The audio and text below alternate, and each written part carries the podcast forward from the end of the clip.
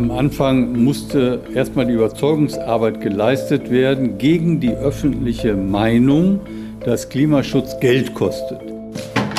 Oh, und ich muss mich ein bisschen, muss mich ducken. Ja, ui. Nicht die CO2-Einsparung ist relevant, sondern 15 Prozent der Energiekosten einsparen. NDR Info. Mission Klima. Lösungen für die Krise. Hi, ihr hört den Klimapodcast von NDR Info. Ich bin Arne Schulz. Und ich bin Susanne Tappe. Wir schauen uns hier die großen Verursacher der Klimakrise an, die Bereiche, wo die größten Probleme sind. Und ganz wichtig, wir suchen nach Lösungen, Ideen, die Deutschland klimafreundlicher machen. Und jede Woche stellen wir euch eine vor. Herzlich willkommen zu Folge 7. Heute geht's um unsere Häuser und Wohnungen.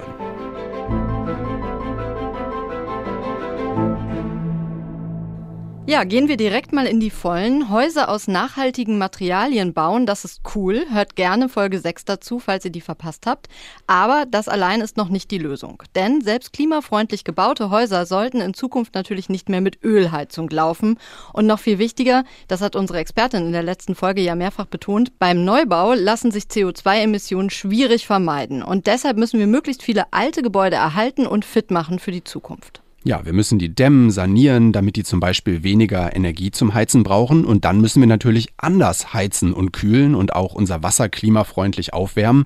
Und das ist eine weitere Riesenaufgabe bei unseren Gebäuden, macht nochmal schlappe 15 Prozent der gesamten CO2-Emissionen in Deutschland aus. Also ist sicher auch eins der fünf größten Problemfelder, oder? Ja, auf jeden Fall. Aber die entscheidende Frage ist ja, wie kriegt man es in den Griff? Darüber sprechen wir später mit Elisabeth Endres, Professorin für Gebäudetechnologie in Braunschweig. Und wir haben unseren Reporter Klaas Wilhelm Brandenburg losgeschickt. Moin Wilhelm. Hi hallo, Wilhelm. Hallo. Wilhelm, du bist in den Ruhrpott gefahren, in meine alte Heimat, nämlich nach Bottrop, 40 Kilometer von meinem Elternhaus entfernt. Warum denn jetzt genau dahin? Ja, Bottrop will klimaneutral werden und auf dem Weg dahin hat Bottrop auch schon ziemlich gut vorgelegt und ordentlich den CO2-Ausstoß reduziert. Und das ist überhaupt nicht selbstverständlich, denn zum einen, es war gar nicht so leicht, überhaupt Vorreiter bei diesem Thema Dämmen, Heizen, Sanieren zu finden. Und zweitens, das ist für dich, äh, Susanne, jetzt wahrscheinlich nichts Neues, aber zweitens, äh, Bottrop ist eigentlich eine Stadt der Kohle. Mhm. Dort gab es das letzte Steinkohlebergwerk Deutschlands und das hat erst vor drei Jahren dicht gemacht, am 21. Dezember 2018. Hier ist das erste deutsche Fernsehen mit der Tagesschau.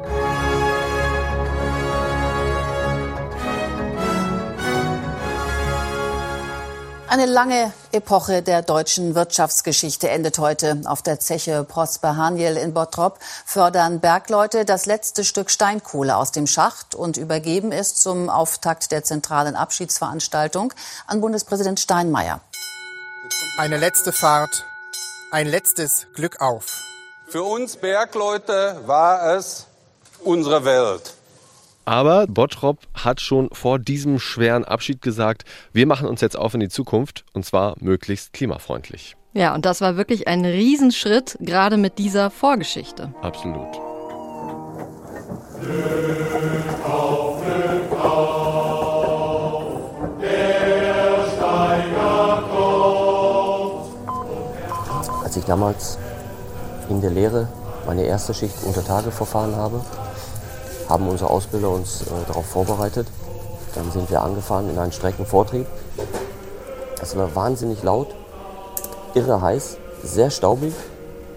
Und ich habe mir gesagt, das halte ich nicht eine Woche aus. Und nun bin ich schon 28 Jahre da. Ja, das ist Andreas Schreiter aus Bottrop. Der war Abbausteiger im Bergwerk Prosper Haniel. Das ist das Steinkohlebergwerk, das als letztes geschlossen wurde. Und Schreiter, der war da auch bis zum Schluss 30 Jahre lang. Und er hat im WDR 2016 für eine Doku erzählt, wie die Kohle aus dem Revier immer mehr zum Auslaufmodell wurde über die Jahre. Und darum wurden auch die Kumpel immer weniger. Ich kann mich noch an Zeiten erinnern, bei mir auf der Straße war fast jeder zweite Bergmann also die Bergmannskultur hat sich natürlich schon sehr stark geändert. Viel ist schon gestorben und stirbt weiter. Was aber nicht so schnell gestorben ist, das steht bei Andreas Schreiter 2016 noch im Haus. Ja, wir stehen jetzt hier im Heizungskeller. Dort befindet sich ähm, unsere neue Kohlenheizung, die ich vor circa einem halben Jahr eingebaut habe. Ähm, nach der heimischen Kohle muss ich mir natürlich irgendwo was einfallen lassen, wie ich entweder weiter an Kohle bekomme oder dieses Haus umrüsten auf Pellets. Moment mal, der hat 2016 noch eine neue Kohleheizung einbauen lassen. Oh Gott, oh Gott. Ja, tatsächlich. Und daran siehst du auch, wie groß die Herausforderung in Bottrop tatsächlich war. Und die gleiche Herausforderung, also die alte umweltschädliche Heizung umbauen, möglichst natürlich zu einer umweltfreundlichen, vor dieser Aufgabe standen ganz viele Bottropperinnen und Bottropper, auch Familie Lachnicht. Und die habe ich besucht. Aber vorher nehme ich euch noch kurz mit ins Südring Center. Shoppen gehen oder wie? nee, wir skippen die Shops, wir gehen direkt zum ZIP, zum Zentrum für Information und Beratung. Das sitzt im Südring Center, ganz dicht am Bottropper Bahnhof. Ich wollte zu Burkhard Drescher. Der ist Chef der Firma Innovation City Management in Bottrop, kurz ICM. Die sitzt im ZIP und die betreibt auch das ZIP. Und diese Firma ICM, die hat in einem Gebiet, in dem 70.000 Menschen leben, in Bottrop, das sind auch mehr als die Hälfte der Einwohner in Bottrops, in diesem sogenannten Modellgebiet hat ICM die CO2-Emissionen halbiert innerhalb von zehn Jahren. Das klingt ähm, ziemlich gut. Wie haben die das geschafft? Ja, zum Beispiel eben mit dem ZIP. Es gab in diesem ZIP, da gab es kostenlose Energieberatungen. Und zwar für alle, die was halt an ihrem Haus machen wollten. Aber die gab es nicht nur da im ZIP, sondern oft auch tatsächlich in den Häusern selbst. Das hat mir Burkhard Drescher erzählt. Der ist ja der Chef von Innovation City Management. Die Energieberater haben die Leute an die Hand genommen, mehr oder weniger, und in den Gebäuden erklärt, guck mal da, wenn du die Fenster austauschst, könntest du 15% CO2 einsparen. Aber nicht die CO2-Einsparung ist relevant, sondern 15% der Energiekosten einsparen.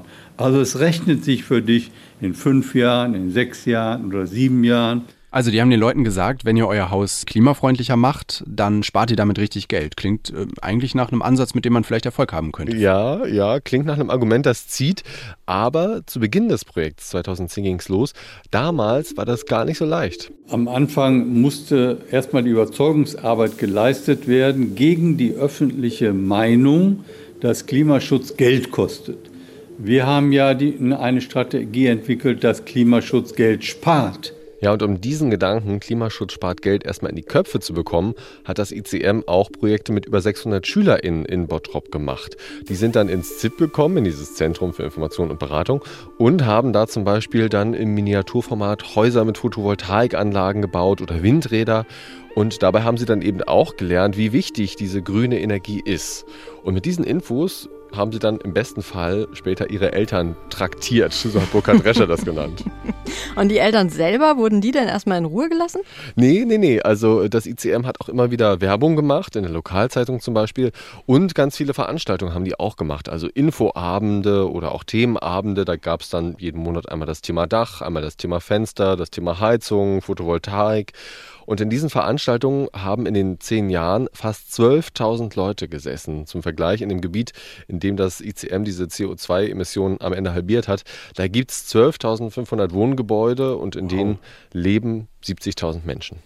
Beeindruckende Zahlen auf jeden Fall. Aber lass uns doch an der Stelle einmal ganz kurz einhaken. Ich glaube, wir sollten einmal klären, wo genau eigentlich das CO2 bei Gebäuden entsteht und natürlich, was da eigentlich unsere Hebel sind. Arne, bitte.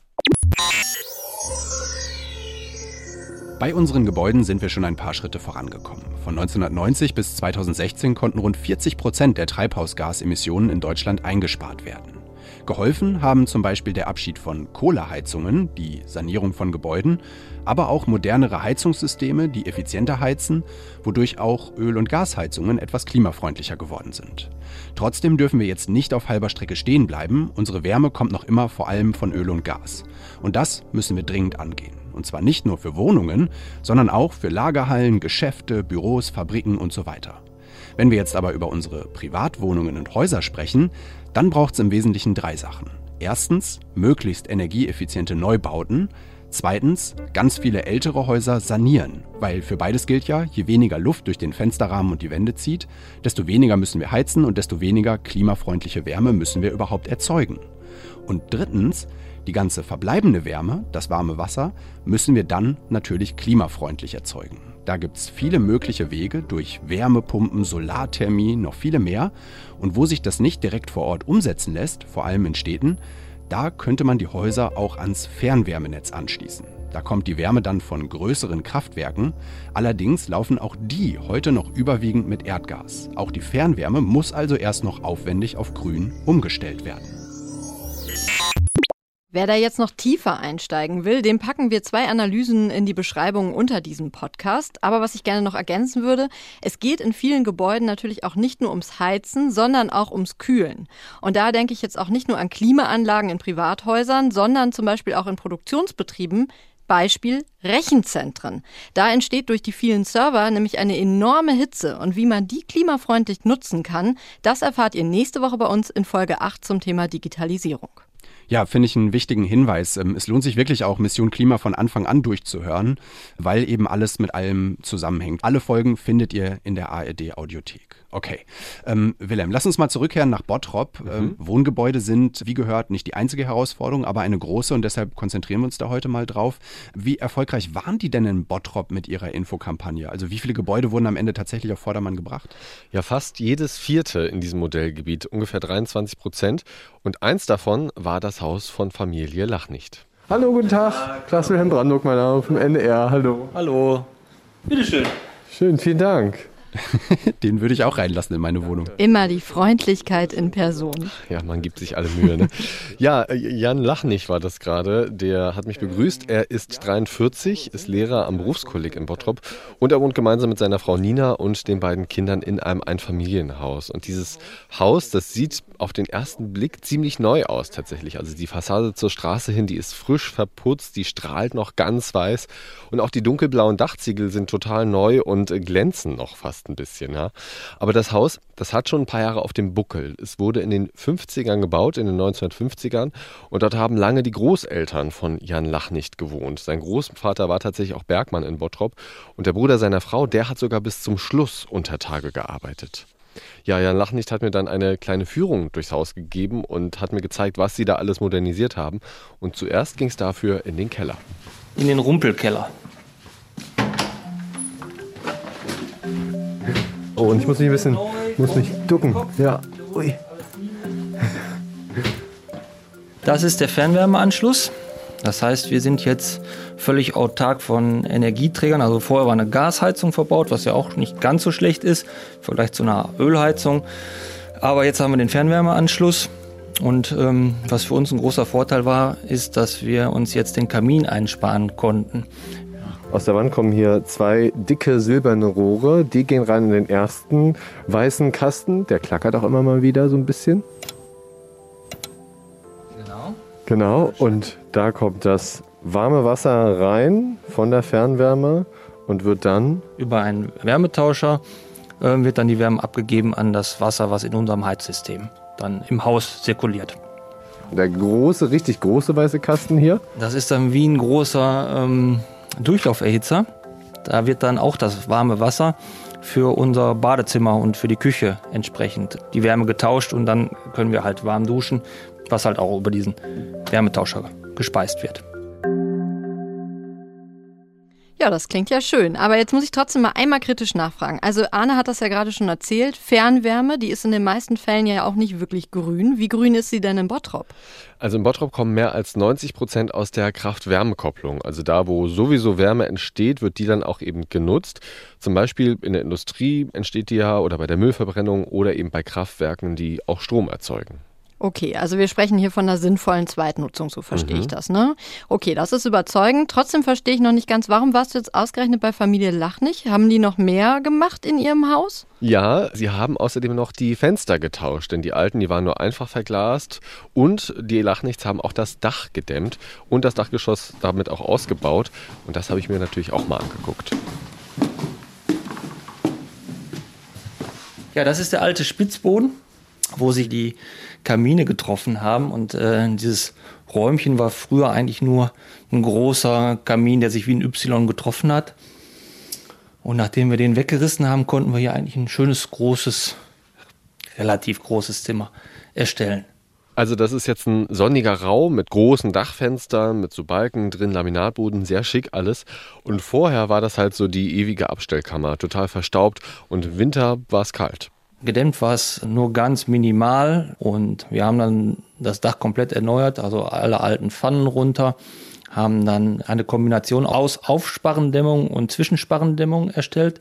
Das heißt, auf die Sparren außen ist eine Dämmplatte aufgebracht worden und dann zusätzlich von innen, wie man es kennt, mit Steinwolle entsprechend zwischen den Sparren die Dämmung erstellt. Und dann ist das Dach komplett neu eingedeckt worden. Und Sie sind zufrieden? Wir sind zufrieden, es ist schön warm hier oben. Meine Tochter schimpft schon immer, es wäre zu warm, die macht immer die Heizung, stellt die Heizung immer runter. Na gut, hat alles Vor- und Nachteile. Ja. Vielen lieben Dank für diesen kleinen Einblick. Ja, sehr gerne.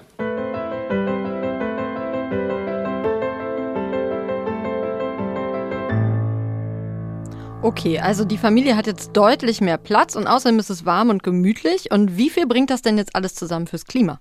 Ja, das Haus braucht jetzt etwa ein Viertel weniger Energie und zwar allein wegen dieser Dachsanierung. Und die Lachnichts, die haben ja auch neue Fenster einbauen lassen, doppelt verglaste. Die sparen dann nochmal 10% Energie. Zusammen mit dem Fernwärmeanschluss kommen sie jetzt also auf eine Einsparung von so ungefähr 35% Energie. Das alles hat insgesamt 150.000 Euro gekostet. Dafür haben die Lachnichts aber auch fast 14.000 Euro Förderung bekommen. Bestimmte Sachen, die haben sie aber auch ganz bewusst nicht gemacht. Zum Beispiel die Fassade, die ist nicht gedämmt. Ja, dass die Lachnichts da keine 100% rausgeholt haben, das ist für Burkhard Drescher vom ICM aber überhaupt kein Problem. Jetzt überall hinzugehen und die Häuser einzupacken, äh, das ist erstens nicht finanzierbar, weil das sehr teuer ist. Und andererseits, man kommt viel weiter, wenn man wir, Photovoltaik nutzt, wenn man ein paar energetische Löcher stopft und so mit niederschwelligen Maßnahmen Step by Step sozusagen in die Modernisierung einsteigt. Ja, ich meine, das ist ja auch eine echte Hürde, wenn du weißt, du musst jetzt dein Haus erstmal für Monate zur Komplettbaustelle machen. Die Taktik in Bottrop war darum eher erstmal mit einer Maßnahme starten, zum Beispiel eben eine neue Heizung. Denn Burkhard Drescher sagt, das löst dann oft von alleine noch mehr aus. Wenn ich dann an meiner Heizkostenabrechnung sehe, oh, die Zahlen werden kleiner, dann kriege ich auch den Zugang dazu zu sagen, hey, das lohnt sich. Wie wäre es denn jetzt damit? Ja, zumindest bei der Stromrechnung kriege ich die Zahlen ja auch kleiner mit einer Solaranlage auf dem Dach. Davon hat äh, Burkhard Drescher jetzt auch schon öfter gesprochen. Vertiefen wir jetzt aber nicht, weil wir da in Folge 10 nochmal ausführlich drauf zurückkommen. Okay, dann äh, halte ich mich jetzt erstmal zurück. Aber was ich noch wichtig finde, die haben tatsächlich im Bottrop auch bei Photovoltaik eine Menge rausgeholt. Die haben sogar im sozialen Wohnungsbau ein Haus neu gebaut, das mehr Energie erzeugt, als die MieterInnen verbrauchen. Und ein Schlüssel dazu war eben Solarenergie. Und Burkhard Drescher meint auch, das Ruhrgebiet, das könnte sich zweimal selber mit Strom versorgen, wenn man da alles an Photovoltaikpotenzial dort nutzen würde. Jede Solaranlage auf dem Dach hat einen Effekt, davon ist er überzeugt.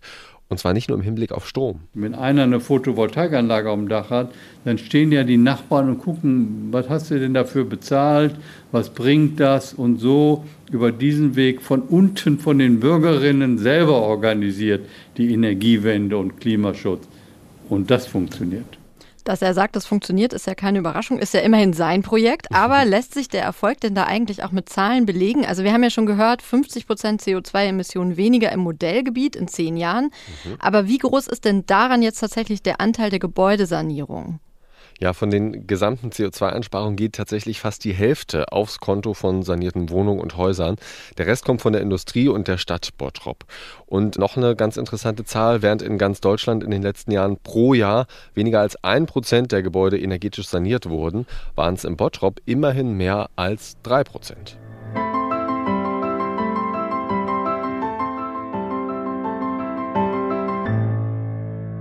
So, jetzt haben wir schon vieles angesprochen, was wir für die Gebäudewende brauchen, aber ein paar Bausteine fehlen bestimmt noch. Und äh, manche Sachen sollten wir vielleicht auch noch ein bisschen einordnen, denke ich.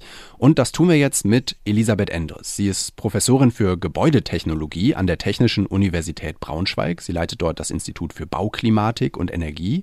Und außerdem hat sie auch noch ein Ingenieurbüro in München. Hallo Frau Endres, vielen Dank, dass Sie sich Zeit nehmen für uns. Herzlichen Dank für die Einladung. Guten Morgen. Ausgerechnet die ehemalige Kohlestadt Bottrop hat es geschafft, in einem Modellgebiet die CO2-Emissionen zu halbieren, unter anderem indem sie Menschen motiviert hat, ihre Häuser zu dämmen, die alte Ölheizung abzuwracken. Deutschlandweit bleibt im Gebäudesektor aber noch viel zu tun, haben wir den Eindruck, wenn wir unsere Klimaziele erreichen wollen. Alles energieeffizient neu bauen, alles abreißen und neu bauen wird nicht gehen. Wir müssen uns ja wahrscheinlich wie in Bottrop auch um den Bestand kümmern. Ähm, wo sehen Sie da die größten Baustellen, Frau Endres? Also die größte Baustelle ist erstmal der Bestand. Das ist so und äh, wir müssen in die Flächen kommen, hier in die Flächensanierung und nicht immer Piloten planen, sondern eben flächendeckend in die Sanierung kommen, in die Optimierung. Und da ist ja auch immer die Frage, wie viel äh, macht man und welche Maßnahmen haben schon welche Wirkung. Und da fehlt aus meiner Sicht schon noch so die große Übersicht und generelle Strategien und nicht in meinem Klein-Klein anfangen zu planen wie beim Neubau, sondern einfach zu sagen, Decke, Fenster, untere Geschossdecke, dann ist schon viel geholfen. Natürlich kriegen wir vielleicht noch nicht den Effizienzhausstandard, den man sich so politisch wünscht, aber wir würden über die Masse auf jeden Fall mit so großen Maßnahmen schon mal sehr viel im äh, Bedarf nach unten kommen. Und das, denke ich, ist die große Herausforderung, sich um den Bestand zu kümmern. Also strategischer Angang, das finde ich super, dass Sie das erwähnen, weil wir hatten uns vorgenommen, mal so ein bisschen durch die Probleme durchzugehen und vor allen Dingen natürlich die Lösungen dafür zu suchen. Und mhm. wenn ich jetzt mal im Keller anfange, dann steht ja bei vielen einfach da noch eine alte Ölheizung rum. Wie sinnvoll ist es denn zum Beispiel vom Öl auf Holzpellets umzustellen? Also erstmal ist Pellets schon, wäre schon die richtige Antwort vom Temperaturniveau, weil wir hohe Temperaturen generieren können für Trinkwasser und Heizung und habe erstmal einen Brennstoff, der nicht fossil ist, sondern nachwachsend, also schon mal sehr viel besser als Öl, primärenergetisch gesehen. Dennoch muss man auch bei den Pellets die Herstellung, den Transport berücksichtigen und auch die Frage, kann ich das lagern und kann ich diese Technik einbringen?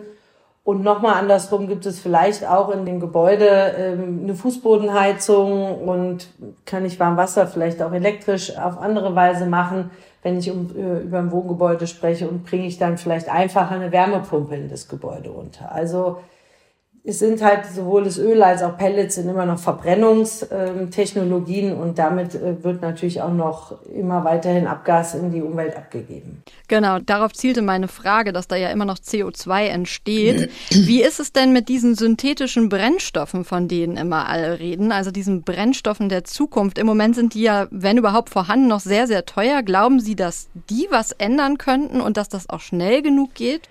Wenn wir immer noch hoffen, dass ein Brennstoff erfunden wird, der uns aus dem ganzen Dilemma, in dem wir gerade drin stecken, herausbringt, dann sind wir, denke ich, falsch.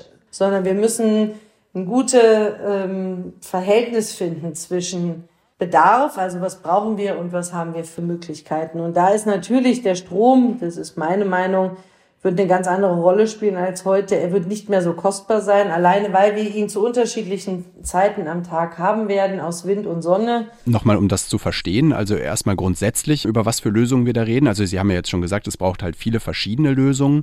Wenn Sie jetzt über die Lösung Strom reden, reden Sie dann über Lösungen, die sozusagen in einem Haus umgesetzt werden, also zum Beispiel eine Solarthermieanlage, das Heizen mit Hilfe von Solarpanelen auf dem Dach und so einem Wärmetauscher im Keller oder worüber reden Sie da? Ich rede, wenn ich über Solarenergienutzung rede, eigentlich immer über Photovoltaik und über die Stromerzeugung, über die Sonne und nicht über die Wärmeerzeugung. Wir haben einfach das Problem, dass wir die Wärme, wenn wir sie am meisten brauchen, in Deutschland nicht haben im Winter. Und wenn wir jetzt so nur Solarthermie auf dem Dach haben, haben wir auch zu viel Wärme im Sommer, je nachdem wie es ist. Und im Winter eben aber große Lecks und brauchen immer ein zweites System. Und wenn wir Strom erzeugen, können wir immer über Wärmepumpentechnik natürlich auch diese äh, ich sage jetzt mal, schwierigen Zeiten ganz gut überbrücken, auch wenn die Effizienz dann vielleicht sinkt. Deswegen ist die Stromerzeugung für mich immer die entscheidendere über, über die Sonne. Das heißt, wenn Sie über diesen Mix reden von verschiedenen Lösungen, dann würden Sie sagen, aber so Wärmepumpen, das wäre sozusagen eine schon sehr zentrale Lösung? Also Wärmepumpen sind für mich auch keine Innovation mehr, sondern sind eigentlich für uns eine der wichtigsten Lösungen, die wir in den letzten Jahren immer wieder weiterentwickelt haben, um auf CO2-neutrale Versorgung zu kommen. Ja. Und ähm, was ist dann mit Häusern, wo es vielleicht ähm, total schwierig sein könnte, überhaupt irgendeine dieser Lösungen zu installieren, auch vielleicht eine Wärmepumpe zu installieren? Da hört man jetzt immer, dass äh, sozusagen auch einfach mehr Häuser, mehr Gebäude ans äh, Fernwärmenetz angeschlossen werden müssten. Wie ähm, würden Sie das einschätzen? Weil Fernwärme an sich ist ja noch nicht unbedingt gut. Äh, Fernwärme kann ja auch ähm, mit fossiler Energie erzeugt worden sein. Also wenn ein Netz vorhanden ist, finde ich das immer die richtige Lösung, erstmal darüber nachzudenken, wirklich ernsthaft nachzudenken. Der Druck auf die Versorger steigt ja dort, regenerativ zu werden. Und wenn wir die Wärme aus dem Fernwärmenetz nehmen, ist es immer erstmal besser, als wenn wir sie lokal produzieren, weil sie auf, aus einer Stromerzeugung kommt. Sie kommt ja immer aus der Kraft-Wärme-Kopplung und deswegen ist die Wärme das Abfallprodukt. Von daher ist es für mich immer eine sehr gute Lösung, auf Netze zurückzugreifen, wenn Netze überhaupt da sind. Und hier auch der große Bedarf, andere Modelle zu erarbeiten und eben sehr auf großem und breitem Ebene diese Netze auf grüne Energien umzustellen. Da kann natürlich auch Großwärmepumpen wieder äh, ein Thema sein, die dann vielleicht auch in der Lage sind, viel besser Stromspitzen auch noch über einen großen Speicher zu speichern, die im, äh, im Netz sind. Also sprich, wenn viel Strom im Netz ist, weil ein sonniger, windiger Tag ist, dass wir dann das auch im Großen speichern können, um es über die Netze zu verteilen. Da sind große Strukturen viel einfacher als äh, im Kleinen das alles zu lösen. Wir sind jetzt ja noch nicht so tief im Thema drin wie Sie und viele Hörerinnen und Hörer von uns ähm, wahrscheinlich auch nicht. Ich habe aber die Zahl gelesen, dass im Moment noch 70 Prozent der Fernwärme äh, mit fossiler Energie sozusagen erzeugt wird. Wie kriegen wir die Fernwärme denn komplett grün in den nächsten Jahren? Das ist eine große Frage und äh, ich habe nicht die Antwort. Gebe ich, sage ich direkt äh, voraus. Für die Wärme, denke ich, werden es nicht die riesigen Netze sein, sondern werden es eher die kleineren Netze sein, wo dann eben Wärmepumpentechnik äh, dazu verwendet wird, äh, zentral das zu machen oder auch hier in Bayern sehr häufig angesetzt, eben Geothermie, Tiefengeothermie.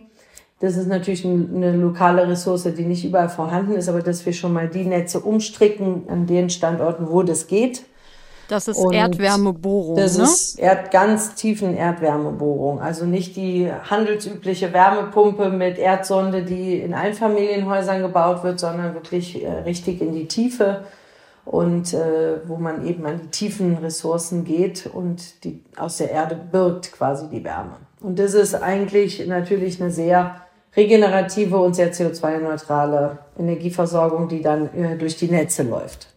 Und das ist ja zum Beispiel eine Quelle, die macht nur Sinn, wenn man ein großes Netz dahinter hat und viele Abnehmer. Also von daher ist das eine Ressource. Die andere Ressource sind für mich eben schon Großwärmepumpentechniken und auch mit Speicher dazwischen, dass wir eben diese Lastgänge, die in den Netzen aus den regenerativen sind, auch abpuffern können.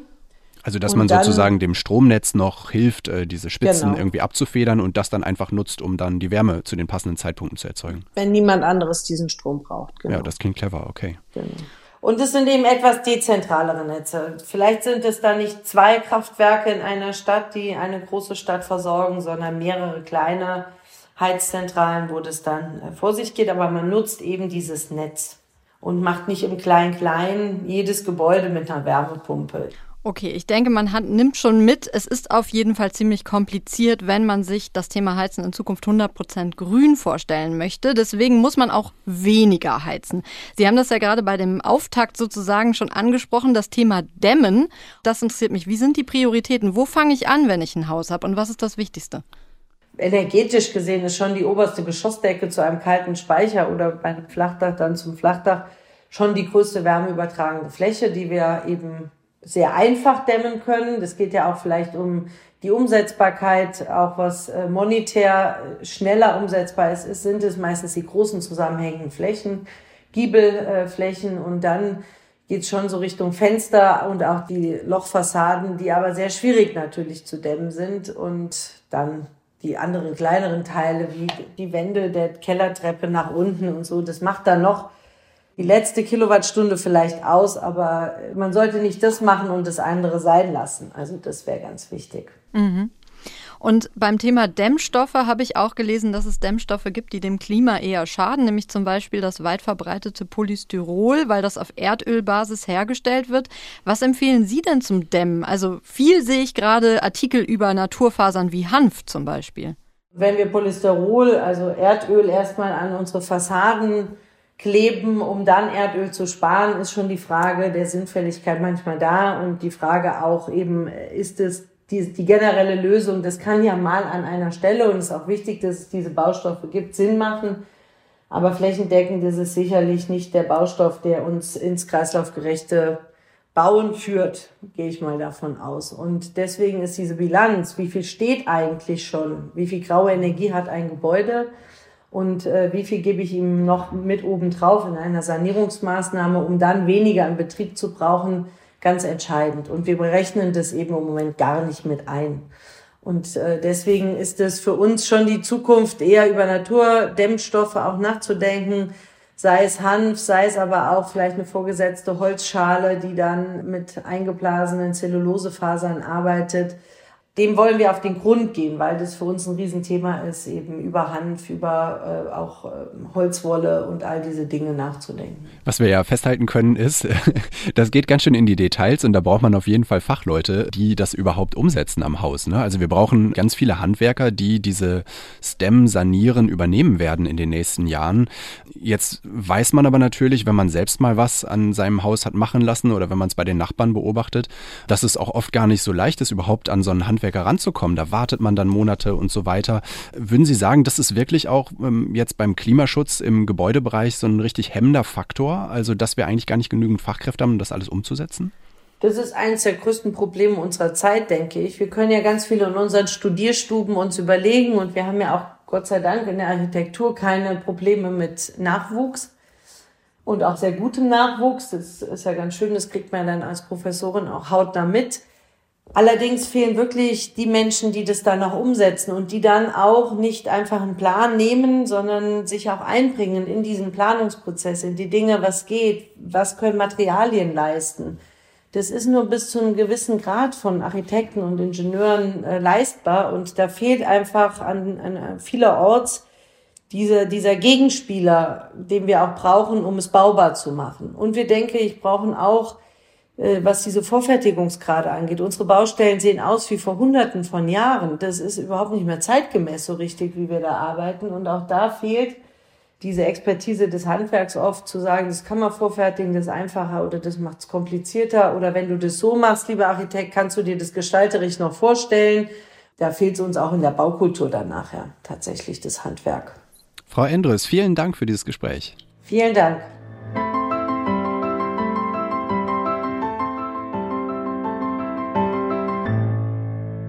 Ja, sehr schön, Arne. Ich weiß nicht, ob es dir aufgefallen ist. Wir haben sie jetzt gar nicht explizit danach gefragt, aber im Grunde hat sie gesagt, so wie die das in Bottrop machen, so wie Herr Drescher das auch sagt, ne, dass man nicht alles auf einmal macht, sondern mhm. mit wenigen effektiven Maßnahmen anfängt, das ist genau der richtige Weg, oder?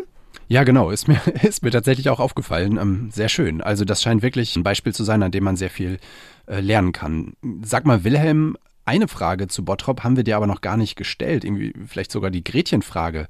Was das ICM da in Bottrop gemacht hat, könnte man das eigentlich auch in anderen Städten machen? Ja, das wird sogar schon äh, gemacht. Das ICM hat die Bottropper Strategie quasi kopiert und zwar in 20 Städten im Ruhrgebiet. Und die Firma, die arbeitet mittlerweile auch deutschlandweit. In Hamburg-Wilhelmsburg zum Beispiel haben die für eine Wohnungsbaugesellschaft, die ihre Häuser sanieren wollte, mit den MieterInnen gesprochen und auch am Ende dann einen Deal gemacht. Und zwar, dass die MieterInnen dann zwar mehr Kaltmiete zahlen nach der Sanierung, dafür aber an Warmmiete kaum mehr zahlen als vorher, denn ihre Energiekosten sinken durch die Sanierung und dazu haben sie dann auch noch das Bad saniert bekommen. Das hatten sich da nämlich viele MieterInnen gewünscht. Hm, guter Deal, das hätte ich auch gerne. Wilhelm, vielen Dank, dass du für uns dahin gefahren bist. Ja, vielen Dank, Wilhelm. Sehr gerne, war mir ein Vergnügen. So, und wo wir bei Dank sind, da nutze ich jetzt mal die Chance, unseren Producerinnen zu danken, nämlich Sabine Korbmann und Hanna Brünjes, die hier unter echt starkem Zeitdruck jedes Mal ein kleines Kunstwerk zaubern. Ja, wirklich, vielen Dank dafür. Ansonsten noch der Hinweis, äh, Feedback, Fragen, Wünsche, alles bekommen wir immer sehr gerne an klima.ndr.de. Viele weitere Infos gibt's noch auf ndr.de-klimawandel, das ist unsere Internetseite. Und damit sagen wir Tschüss für heute und bis nächste Woche. Ciao. Mission Klima. Lösungen für die Krise. Ein Podcast von NDR Info.